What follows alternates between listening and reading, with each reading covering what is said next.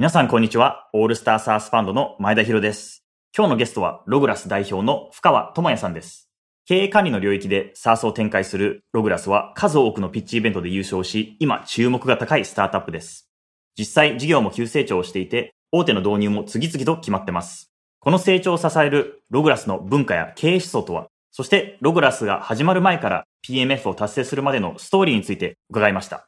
成長基盤を作ろうとしている経営者、PMF 前後のスタートアップ、そしてログラスの興味を持っている方におすすめのエピソードです。まずちょっとログラスの原点について聞きたいなと思ってるんですけど、深川さんがなぜ起業しようと決意したんですか？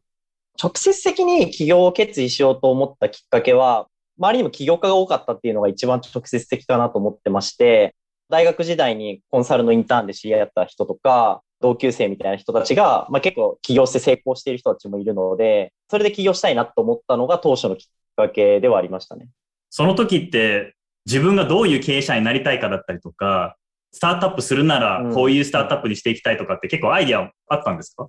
すごい物言いになっちゃうんですけども、とにかくでっかい会社作りたいっていうのはあって、でなぜかっていうと、大学の時に私自分でこう、スタートアップをやってた時期があって、人材紹介系のスタートアップだったんですけど、まあ、結論スケールしなくて買収されたんですよね。で、その時に、会社がとか売り上げが伸びないとなかなかこう、社員が幸せになりづらいとか、経営の打てる打ち手が減っていく感じがやっぱりすごくあって、競合も出てくるんで、とにかく競合が追いつけないスケールする会社を作りたいっていうのは現代的にもあるし、新しいことがどんどん起きていく会社を作った方が絶対にこう飽きないし、自分も成長できるなと思ったんで、ぼんやりと大きい会社を作りたいなっていうのは当初からありましたね。ただ当初はそれぐらいの感情しかなかったっていう。で、このログラスの今のアイディアに思いついたきっかけとか行き着いたきっかけって何ですか？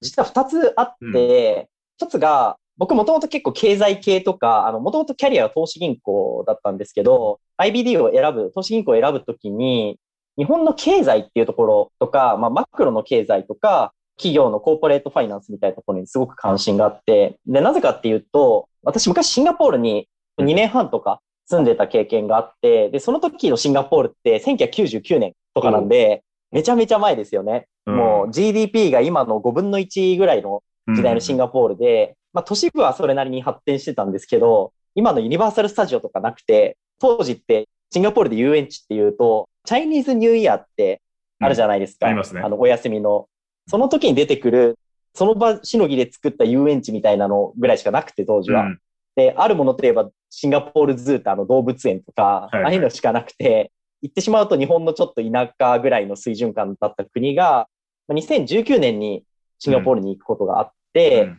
で、その時に GDP の5倍っていうその凄さをちょっと体感して、うん。もうどこ行っても大手町みたいな雰囲気じゃないですか、今って。うんうんでそれ本当すごいなと思って、人生かけて、私今27で今年28なんですけど、うん20年ぐらいかけて国が成長するとか、何かが伸びることの凄さっていうのを体感して、いや、これ今の日本だと難しいなと思ったんですよね、マクロ的には。うんちょっと長くなっちゃったんですけど、会社を伸ばす、経済を伸ばすみたいな、そういうファイナンスの世界に興味を持って投資銀行に入って、その時に結構いろんな会社の上場支援をする仕事をやってたので、まあ、やっぱりこう目をぎらつかせた上場を目指している経営者とこう触れ合う機会があって、こういう人たちと渡り合う人間になりたいなと思ったのが、まあ、一つのその、この事業に近しい領域を考えついたきっかけにはなってますね。あのその会社のファイナンスみたいなところ。でもう一個直接的な理由、さっき二つあるって言ったので、もう一個は、私が今この会社をやる直前に、上場企業の経営企画をやらせてもらってた時期があって、そこでまさにこの経営管理とか、コーポレートファイナンスとかの仕事をやっていて、すごいペインが深い領域なんですよね。かつ複雑に絡み合ってて、周りから見ると解けそうにない課題なんですよね。僕自身、僕しか知らない事実があって、僕のモチベーションに重なってて、なおかつ海外でも成功事例があるので、これは絶対日本でやった方がいいなと思ったのが、ちょうど3年前とかですね。ヒロさんと会う直前ぐらい。で、そここう、そのアイディアからこう、よし、じゃあもう本当に会社辞めて作ろうと思ったこう決意ってどういうふうに生まれたんですか？このアイディアにしようって決めたのが、うん。2018年の12月31日なんですよ。紅白歌合戦をテレビで流しながら、共同創業者の人間と紙にいっぱいアイディアを書いて、うん。バーっていっぱい書いて、いや、これとこれとこれいけそうだねってなってたんですけど、うん。紅白歌合戦見ながら、いけそうなビジネスモデルよりもうん、これやりたいって思うビジネスモデルとか、これ変えたら絶対楽しいって思うビジネスモデルの方がいいよね、みたいな話になったんですよ。うんストーリー的に紅白全く関係ないんですけど、で、それの中で紙に書いてあった、まあ、3つアイディアがあったんですけど、その中から、もうこれが一番俺たち的に燃えるっていうのを、紅白歌合戦見ながら決めて、そこからはもう早かったですね。3ヶ月ぐらいでヒロさんに会いに行って、資金調達決めてっていう流れだったと思います。もう本当に熱量を基準に、どれぐらいこう自分たちの熱量を持って取り組めるかどうかっていうのをもう基準に選んでいったっていう感じですね。まあもちろんマーケットサイズとかでも絞ってたんで、他にもやりたい事業とかはあったんですけど、熱量が同じぐらいの中では、最もマーケットポテンシャルがあるものだったっていう方が正しいかもしれないんですけど、うん。実際その、じゃあ、決意が出て、プロダクト作りに行くぞってなった時のプロセスとか、アイディアの検証のプロセスってどんな感じだったんですか？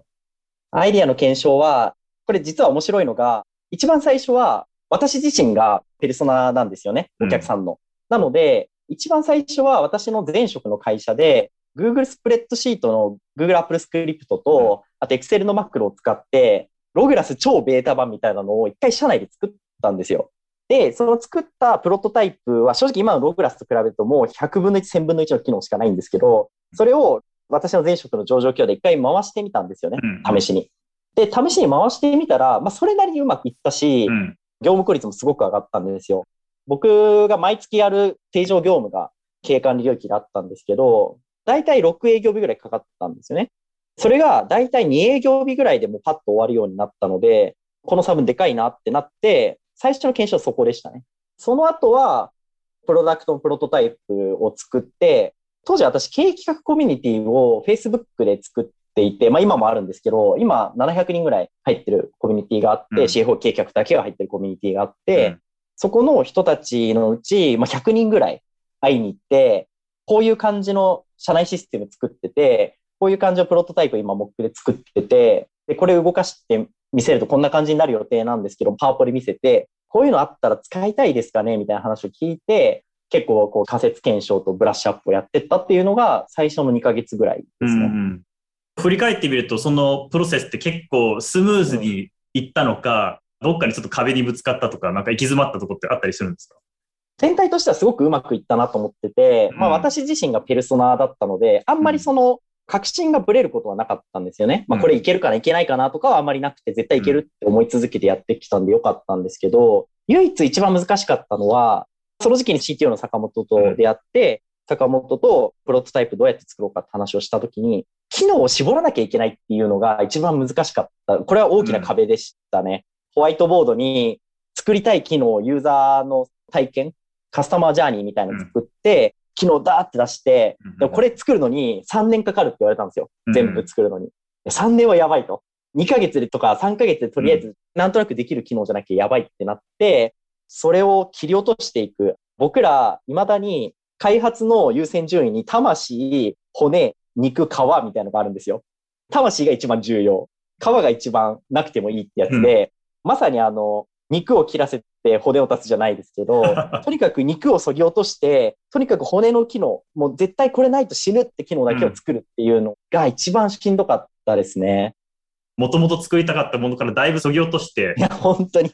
多分、ホワイトボードに書いてた機能うん100分の1ぐらいしか結局最初のリリースではなかったんですよ。で、結構削ぎ落として機能を作って、でもそれぐらいじゃなきゃエンジニアってやっぱりなかなか一人とか二人だと作れないので、今となっては正しかったと思うんですけど、めっちゃ喧嘩しましたね、チーム内で。これ絶対落とせない、これは落とせるっていう戦いを毎日3週間とかやったんじゃないかなと思いますね。うんその削ぎ落としプロセスでなんかこういうフローを入れた方がいいとか、こういうやり方で進めた方がいいとかってあるんですか？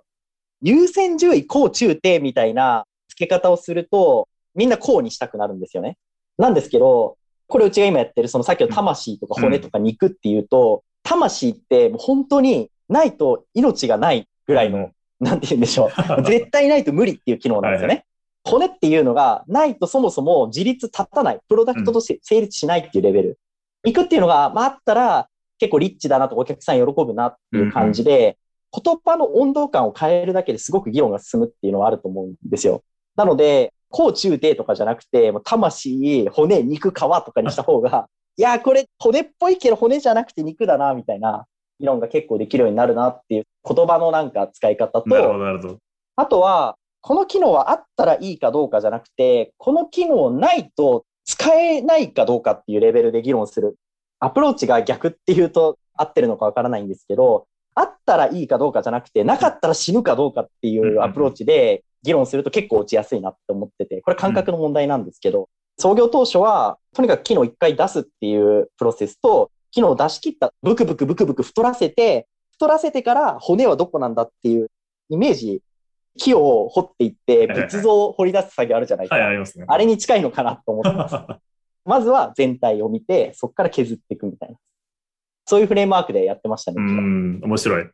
実際そのローンチした時のこう反応はどうでした？これ結構ひどい話があって、僕らローンチしたのが2020の4月なんですよ。ベータ版ローンチが4月だったんですよね。なんですけど、コロナが2020年のそれこそ2月ぐらいから流行り始めて、正直最悪のタイミングだったんですよ。反応はで言うと、反応ゼロですね。もともとお話をしてたお客さんが十何社いたんですよね。今のスタートアップとかも始めるときに十何社こう導入予定企業いますとかピッチでよく言ってると思うんですけど、あれが全部飛んだんですよ、コロナで。で、一社だけ残った会社さんが、まあ、今のうちのヘビーユーザーでもあるショーケースさんって会社さんなんですけど、その一社だけが残ってくれて、あと全部消えました。コロナで。スタートは最悪でした。で、ただまあその後4月から3ヶ月後にベータ版から正式版へのローンチで、それが2020年7月なので、今からちょうど1年ちょっと前。で、そのタイミングでは結構反響あったなと思ってて、すごく興味あるプロダクトだっていう反応とかいろんな各所から来て問い合わせも結構来たっていう感じでしたね。ベータ版は結構きつかったですね。結構厳しいスタートでしたね。いや、スタートめちゃめちゃ厳しかったですね。多分僕がの起業家人生で一番自信なかったのは2020年の4月頃ですね。その時はなんかもう、吹っ切れてやった感じなんですか？もう、エイヤで。そうですね。さっき言った魂と骨ぐらいまでプロダクトは出来上がったので、もうまずは出そうと。別にこれ以上待っても意味ないから一旦出そうって言って出して、反応ゼロで、マジ死ぬなと思って、ただとりあえず出してみると、いろいろお客さんからもフィードバックもらえたりとかしたので、まあそこから3ヶ月ちゃんとこう、機能ブラッシュアップしていって、それはちゃんと出してよかったなと今となっては思ってますね。で、そっからこう、自分たちが PMF したぞと思った瞬間とかってありました？リアルな話、先月なんですよ、これ。おお。1年ちょっとかかったなと思ってて、お客さんが使い始めてくれて、半年とか1年とか使ってくれていく中で、まあ当然その SARS って最初期に契約したお客様って、僕のノリとか勢いとか、まあ誰かの紹介でバッと買ってくれちゃいましたみたいなお客さんもいらっしゃって、ちょくちょくチャーンも出たんですよね、正直ベース。なんですけど、そっから、プロダクト出してから、まあ3、4ヶ月してから買ってくれた、まあある意味ちゃんと買ってくれたお客様は今のところ一社もチャーンしていなくて、なんかそのチャーンの更新が始まったのはまさに6月とかだったんですよね。で、そこからスーパーヒューマンがやってるショーンエリスアンケートみたいなやつがあって、はいはいうんあれうちでやったんですよ。今度ヒロさんに結果をお見せしたいなと思ってたんですけど、あれって、明日プロダクトがなくなったら業務が止まるとか、もう業務が終わってしまうっていうのが一番上のランクで、プロダクトなくなったら結構辛いけどなんとかなるっていうのが、その次。で、その下がなくなっても困らないっていう3段階で、一番上が40%超えたら PMF しているっていう指標なんですよね。で、うち、この前取ったら66%だったんですよ、最上位が。おお高い。高いですよね。で、うんかつ困るって企業が、回答率80%超えてたんで、えーほぼうちのお客さん全部なんですけど、うん。困るって企業がもう100%で、そのうち最上位が66%。で、なくなっても困らないっていう会社はゼロだったんですよ。なので、これはもう PMF だし、実際チャーンもしてないし、なんなら NRR うち結構高いんですよ。うん。なので、あ、これはいけるなっていうのがちょうど先月っていう感じですね。プログラス本当に NRR 高いところものすごい魅力的だなって、その投資家から見て感じていて、契約更新時に既存のお客さんがもっと買ってくれてるとか、もっと高いプランを買ってくれてるっていう状態って、まあ、ある意味そのプロダクトに対するこう信頼とか満足度が高いというのを表してる部分かなと思っていて、その辺はすごく魅力的だなって僕も感じてますね。そうですね。まあもちろん、チャーンレートが一定あったので、全体から見た NRR っていうのは、それでも結構100%余裕で超えてるんでいい水準なんですけど、うん多分既存のお客さん単体で見た時 NRR ってむちゃめちゃ高いんで、それは多分、ログラスの価値がちゃんとこう乗っかってきて、新しいアカウント買いたいとか、プランちょっとアップグレードしたいとかっていうのが、結構正しくワークしてる証拠だなとは思ってますし、それがなんかなんて言うんでしょう、本当ごく一部のお客さんで起きているわけではなくて、うん結構軒並みアップセルされてるっていうのも、うちの特徴だとは思いますね。ログラスが挑戦するマーケットの見え方だったりとか、それってなんかこう変化ありました？創業初期の段階と今を比較すると。まず、マーケットの見え方はだいぶ変化しました。うんで、バリュープロポジションは変わってませんっていう答えになるんですけど、うん。まずマーケットの見え方としては、僕らが最初起業した時って、まあその競合になるプロダクトって、まあ Excel とか、まあ弊社と類似するような、うん。まあこう、経営管理とか、まあ予算策定とか、その辺のプロダクトを作ってる会社だけなのかなと思ってたんですけど、やっていくうちに、例えば BI ツールをうん。僕らの領域の代替として使っているとか、あとは SIR に開発させた社内システムがありますとか、単純にデータベース系のシステムですよね。まあそれこそビッグクエリーみたいなものから、日本の会社さんが作ってる DB のシステムまで、結構その辺が普通に競合で出てくるっていうことが最近分かってきて、ログラスの領域って計画とか予算策定とか閉じた領域じゃなくて、周辺に結構広がってて、そこがなんかこうカニバリ合ってるというか、競合し合って成り立ってる領域なんだなっていうのが分かってきたので、今のログラスだとそのソリューションの領域まで手を伸ばすことはもちろんまだまだできてないんですけど、多分ピボットっていう軸足を置いて広げていくっていう話で言うと、その辺の領域をどんどん取れるように頑張っていくっていう話になるんだろうなっていう見え方になってきましたね。深尾さんから見て、そのなんか市場に対する魅力だったりとか、課題解決に挑戦する楽しさみたいのってあります？いくつかあって、まずログラスの領域って他の ERP とか既存の他の SaaS と比べると結構特徴的なのが過去のデータを持ってるのが普通の SaaS の特徴だと思ってて、まあ、いわゆる実績のデータとか毎日のトランザクションっていうところだと思うんですけど、ログラスってまあ将来データ、未来のデータを持ってるっていう特徴があるので、それってすごく面白いなと思ってますと。でなぜ面白いかっていうと、じゃあ例えば、ログラスって感情科目っていうものが一つ重要な売上とか、給与とか賞与とか、あと業務委託とかそういうのがまあ一つの軸になってるんですけど、給与手当一つ取ってもその裏にはこう人員の計画データが入ってるんですよね。でそうすると、将来起き得るトリガーとか、例えば採用であれば採用トリガーに対して、前段階でこういう準備をしとかないとまずいよねみたいな話とか、そもそもあなたの会社が設定している人件費給与は市場水準に対してめちゃめちゃ低いですよっていう話とか、そういう会社が将来起こすアクションに対するフィードバックを今の時点で行うことができうるサースなんですよね、ログラスって。うんまあもちろんまだまだこれからではあるんですけれども、そういう将来データとか企業の意思が入っていることに対して、そのログラスがフィードバックしていくっていうサイクルが、いろんな領域と連携してできるようになっていくと、これはすごく面白いと思ってて、この課題解決する一個、まあ面白いポイントかなというふうに思ってますと。であともう一個は、僕らって、いわゆるエンタープライズ SaaS で、本当にもう最初からもう創業の day one から最低でも上場企業とか、それに類するクラスの会社にしか行かないって決めていて、それは今も首尾一貫してるんですけど、それはすごく正解だったなと思っていて、今となっても。作るプロダクトが全然違ういうところもあって、かつ持ってる課題感も全然違うんですよね。うん SMB とラージキャップだと。ログラスっていう領域をやるということは、どう考えてもエンタープライズに行かなきゃいけないっていう、うんある意味十字架を背負っている スタートアップなんで、それはそれでなんか戦略がぶれなくていいよねっていう話はあると思います。すごいスピードでエンタープライズいけたなと思っていて、そうですね。大体僕の出社先のほとんどは、まずまあ SMB からスタートして、2年後、3年後、年間1000万のお客さん取れたらいい方みたいな感じなんですけど、ログラス、ローンチして3ヶ月でしたっけ？なんかすごいスピードでしたよね。あれは正直、あの、再現性全くないと思ってて、本当ありがたいなって思ってるんですけど、うん。ローンチして3ヶ月で、さっきのうん。ACV1000 万超えの案件をいただくことができて、本当運が良かったなと思ってる部分もあるんですけど、一方で運じゃなかった部分で言うと、やっぱりその狙うところを決めてたので、もう絶対大きい会社様に行くって決めてたので、普通の会社だったら今じゃないねって折れて諦めてたと思うんですけど、いろいろ降ってくるわけですよ。これができないとあれができないととか降ってきたのを全部自分の中で解釈して、今まだないけど、これは絶対作るんで、うん皆さんのために全力でやりますっていうのをコミットして、実際それで販売ができた。でその会社さんもあのアップグレードしてくれたんですよね、最近。もう明確に成功していて、まあ、お互い耳ですよね。これってなんか今後の SARS のスタンダードの一つになっていくんだろうなっていう感覚はありますね。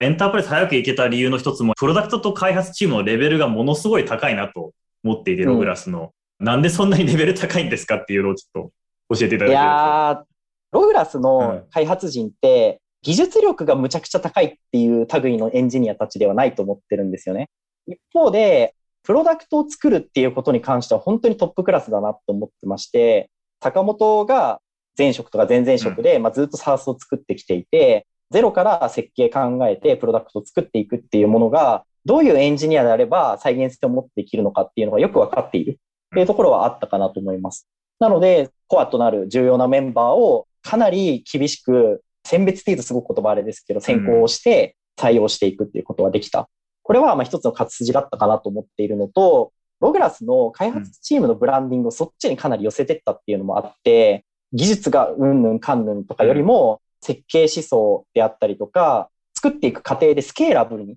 コードを書ける、あるいは書く人が称賛される環境とか文化とかカルチャーを作っていくことによって、うちって必ずエンジニアの選考プロセスでは面談した後に、うちの Slack に入ってもらって2週間開発してもらうんですよ。その時に Loglass のコードを見るとみんな感動するんですよね。こんな綺麗なコードは見たことがないっていう感じで、もう Loglass のコードを見ることが福利厚生ぐらいの感じなんですよ。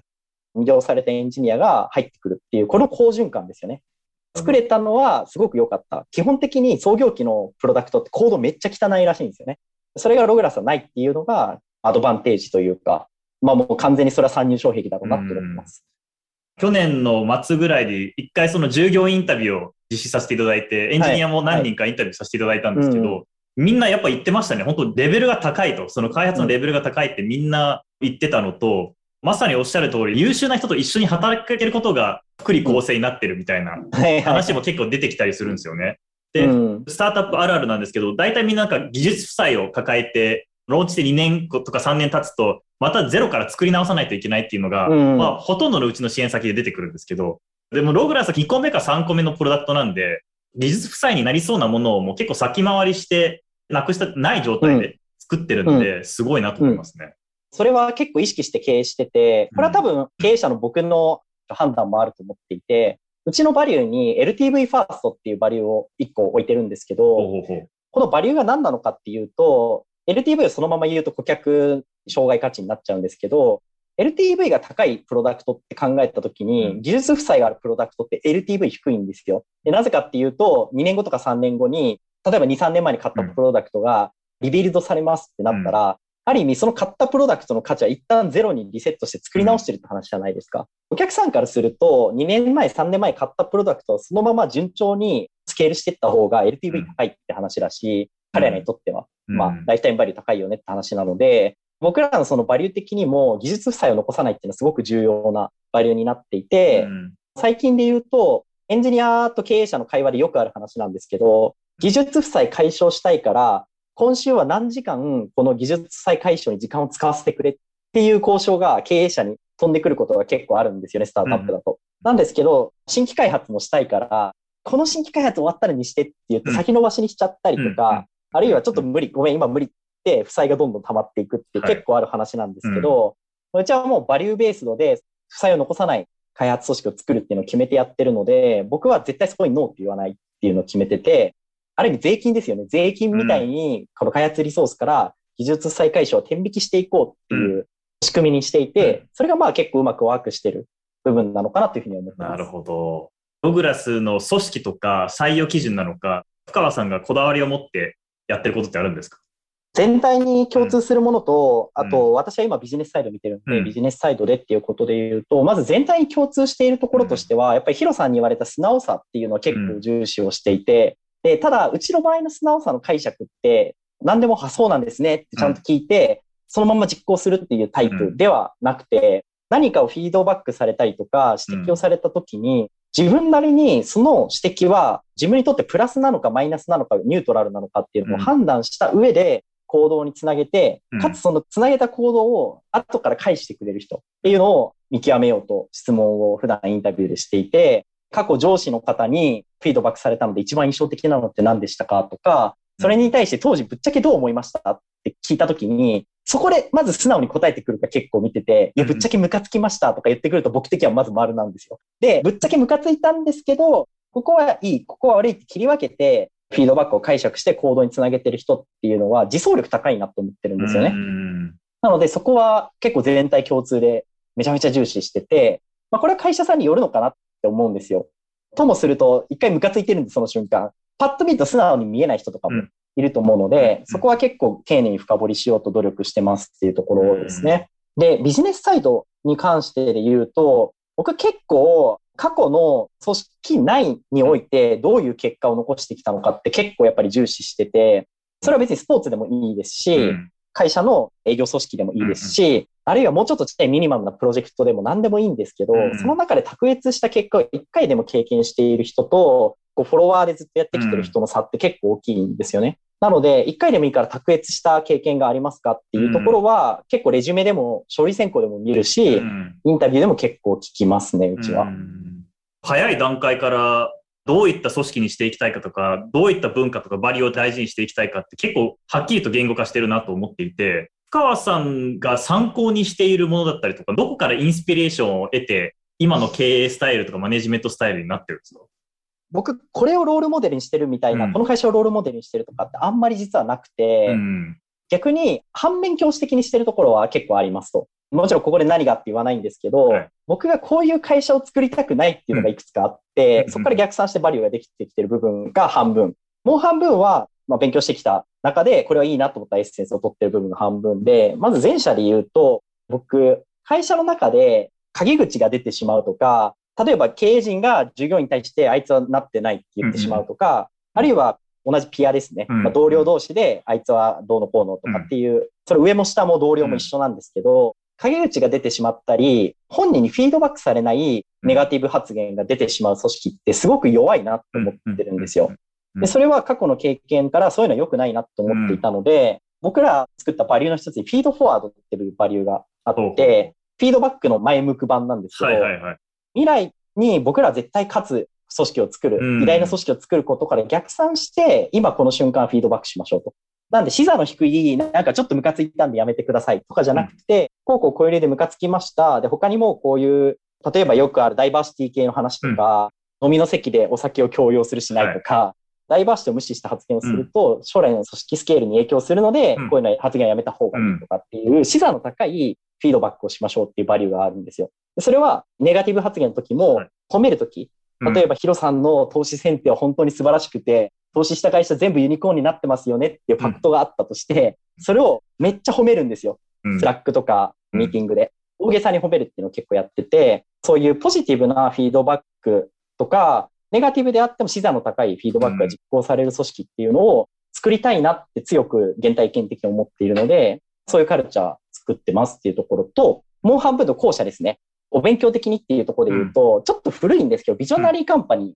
ー、やられてる事例とかちょっと古いんですけど、いいなと思ってる部分もあって、で、その中にストックデールの逆説っていう、ストックデール将軍っていうアメリカ軍の将校がベトナム戦争で捕まって捕虜になって、捕虜になった後にどういう行動をしたかっていうエピソードで、今の現実をすげえ厳しく直視して、ただ絶対将来は俺は勝つ成功する。まあ、つまり捕虜から外れることができるっていうエピソードがビジョナリーカンパニーの中に書いてあって、これは僕の性格からも起因しているんですけど、僕創業期からめっちゃストイックだったんですよ。今のログラスめちゃめちゃしょぼいとか、もっとプロダクト良くしないと本当まずいとか、売り上げが立ち始めても、いや、もう全然こんなんじゃスマート HR 系になれないって 毎日毎日言ってるんですよ、僕。で、坂本さんが僕の姿を見て、深川って今の現実やたら厳しく直視するけど、将来の話をするときはやたらでかいことばっか言ってるな、みたいな、うん、そういう僕の特性を見極めて、それがビジョナリーカンパニーに書いてあることすごく共通していると。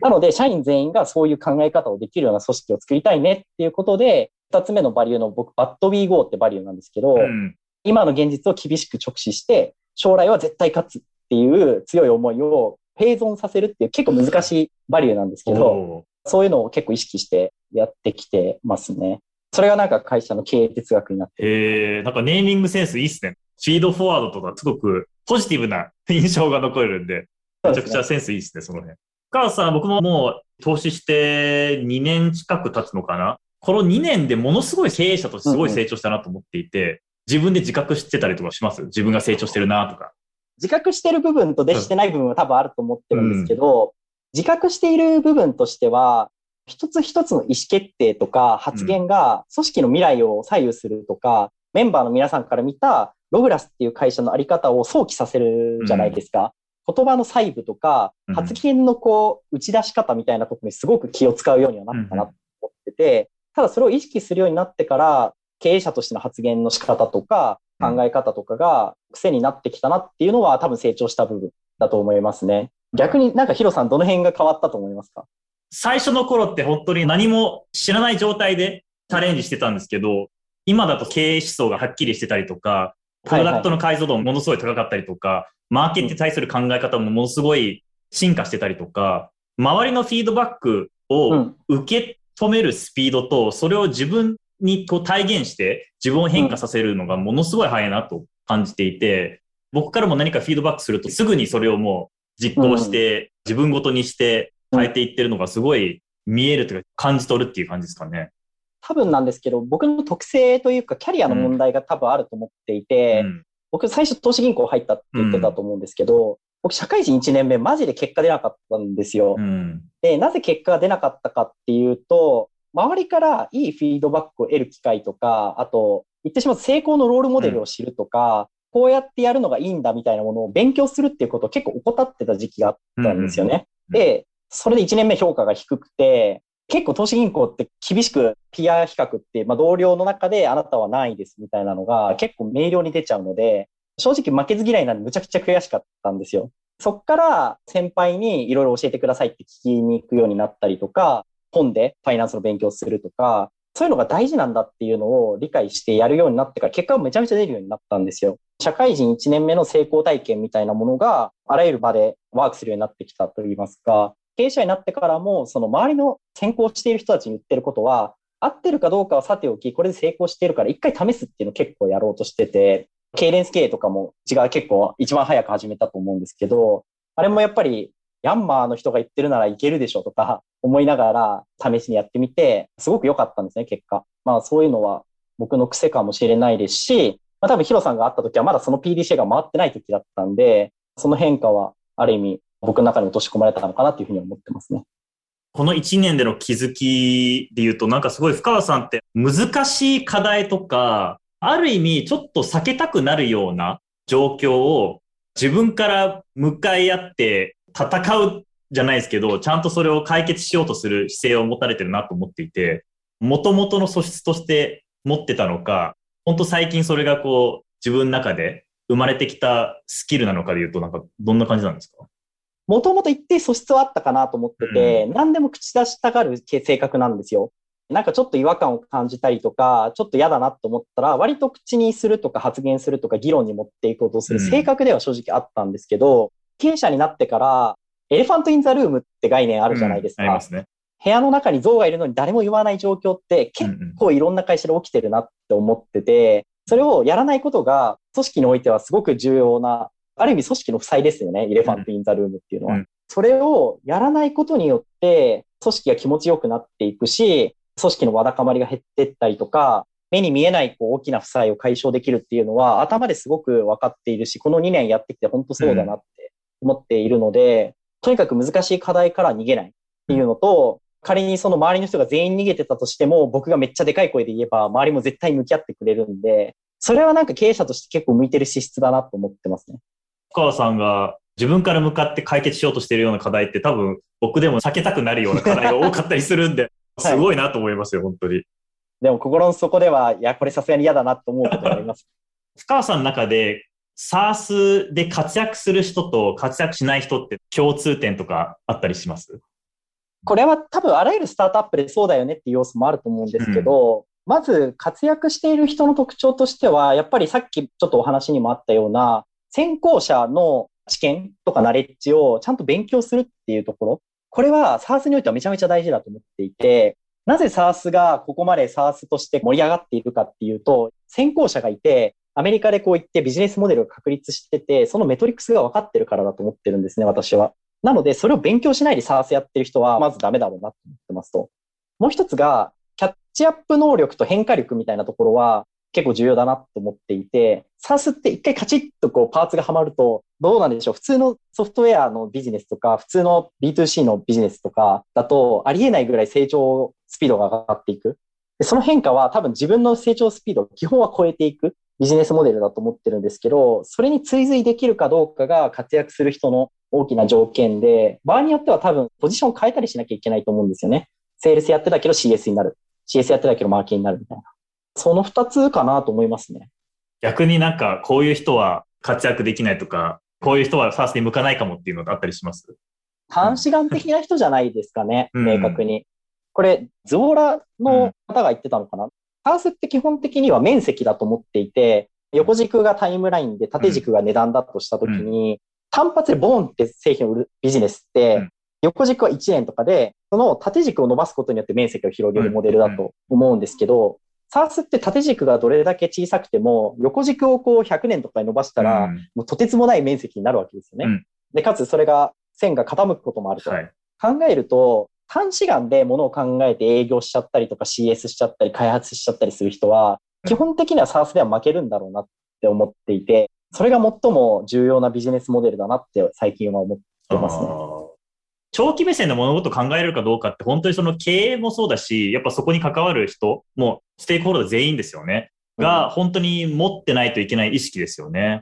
あらゆる施策が長期視点なのか短期視点なのかで変わっちゃうんですよね。採用とかも含めて。なので、視点の持ち方とか、あとは、お客さんファーストって言うのは安しで行う形っていうか、すごく難しいものだと思っていて、お客さんがこれ欲しいって言ってきたときに、短視眼的な人だと、あ、お客さんこう言ってるから作ろうってなっちゃうと思うんですけど、長期的に見たときに、この機能どう考えてもこのお客さんにとってもバリュー低いし、他のお客さん使わないよねってなると、もっともっとバリューのある機能に使えたはずのリソースを他に回しちゃう意思決定もあると思ってて、なので、時には、今目の前に見えるお客さんの小さいペインを無視するっていう力も結構大事で、これは結構クロートだなと思います。長期目線で物事を考えないといけないっていうのは、僕が SaaS 業界好きな理由の一つですね。短期思考が多い業界って、相手を騙すとか、相手にその不可解な気持ちを与えてもいいみたいな、なんかそういう文化が多いと思うんですけど、でも SARS 業界ってそこに関わる人って長期目線で考える人がほとんどなんで、相手を騙すっていうことも考えないですし、一緒に成功しようっていう気持ちを持ってる人たちが多いんで、僕はすごく居心地いい業界なんですよね。起業家もみんなそういうマインドに多かれ少なかれなっていくと思いますし、うん、僕もヒロさんと最初のファンドレイズをするときに話してて、うん、VC ってなんでいるんだろうって当初思ってたんですよ。何のために存在しているのかっていう、うん、結構哲学的に業界そのものを考える機会があって、いろんな人と会っていく中で、営業支援ができますよとか、サースの知見持ってますよとか、表面的なところってたくさんあって、それぞれ VC いいところあって、それによって差別化されてると思うんですけど、超長期的に考えたときには、もうどれだけその SARS っていうものを愛しているかとか、その人がやってるビジネスモデルを長期で応援するよっていう覚悟が、そのファンドの年限とかも含めてあるのかっていうところだと思ってて、僕は多分今後こういろんな会社さんが投資してもらうことに多分なると思うんですけど、やっぱりオールスターサースファンドが一番いいのは、やっぱりサースに全振りしていて、長期目線で投資をしていて、サース企業のそのロングな視点を持っている人たちのコミュニティとして成り立ってる。っていう愛のある組織って言い方こう間違えるとちょっと宗教的になっちゃうんですけど、うん、すごく大事なサース教だと思ってるんで、そういう集団を作っていくとか、周りにそういう仲間を、ログラス自身もそうだし、オールスターとしても集めていくっていうのが、まあ、超長期的にはすごく日本にとっても大事かなと思ってますね。僕らも本当に SARS 業界の心中するつもりで やってるので、SARS 業界終わったら僕らも終わるという覚悟でやってるので、もう本当に何が何でもこの市場を伸ばさないといけないっていう感じですね。そうですね。ログラスの魅力というか、ログラスに今、ジョインするとこんないいことありますよとか、こんないいこと待ってますよみたいなのってあります、うんうん、さっきちょうど面接してる時に候補者の方からも聞かれたんですよ。なんでログラス今入るんですかって。うん、で結構難しい問いだなと思って、その場で考えて喋ったのが、事業の独自性、まあ事業の特徴っていう部分と、フェーズの特徴って2つあるなっていう話をしまして、で事業の特徴で言うと、今ログラスがこの瞬間入るメリットとしては、エンタープライズに機能が少ないプロダクトで立ち向かってるっていう圧倒的なギャップがあるっていう面白さはあると思ってるんですよ。エンタープライズの大きい会社様は多分もう本当やりたいことはたくさんあって、100あるうちのログラスは1しか持ってませんと、例えば。じゃあこの99をどうやってまず100を、まあ、最低限の50とかに落としていって、残りの49をどう埋めるのかっていう2方向から攻めていくビジネスができる。それは開発もプロダクトマネージャーもセールスもみんな一緒ですよね。なので、こう少ないリソースとか少ないカードで大きなこうリターンを得ようとするっていう、まあ、あれゲームだと思うとすごく面白いゲームだと思うんですよ。なんかもし、例えばちょっとすいません、 by name ですけど、セールスフォースを売りましょうってなると、セールスフォースって1000ぐらい機能があるので、当然500の会社にも売れるし、700の会社にも売れるじゃないですか。ログラスって1しかないので、この1をどうやって100の会社に売るかっていう戦いはすごく面白い。一人一人の実力が試されて、成長環境としてレバレッジの効く環境だろうなと思ってますと。で、もう一個のフェーズの独自性っていう観点で言うと、ログラスって今採用できてるベースで言うと20名ぐらいの組織になってきていて、うち12、3名がエンジニアなんですよ。セールスとかビズデブとか CS とか全部バックオフィスも合わせて6、7人しかいないんですよ。その少ない人数でやっている中で、まあ今僕が持っているセールスの領域とか、一部バックオフィスとかっていう、僕が直接こうビジョンとかこういう世界観を作りたいっていうものを徐々にそのスキルを移管していくっていうフェーズなので、ある意味僕の血を分け与える一番コアな仲間になれるんですよね。今のこのフェーズに入ると。多分、シリーズ A とかに入るのと違って、今この瞬間に入るっていうのは、創業者と近いところで働けるとか、まさにこれから思想を作っていく。で、各チームの柱となる人たちを集めていって、一番コアの人間になれるチャンスがあるっていうところで、まあ、事業とフェーズっていう二つの特徴ログラスの良さっていうのが今はあるかなと思ってます。僕から見ても成功するかしないかっていう話じゃなくなったかなと思っていて、もうここまでアイディアが検証されていて、マーケットがもう証明されているので、成功が必然だと思ってるんですね。どっちかっていうともう成功の度合いですよね。これが ARR2、30億の会社でとどまっちゃうのか、いや、100億、200億、もしかすると AR1000 億の会社で作れるのかっていうのが、結構これから試される部分なのかなと思っていて、でも本当にここまで立ち上がりがうまくいってる会社はなかなかないなと、客観的に投資家目線で 見ても思うので、本当にお勧めできる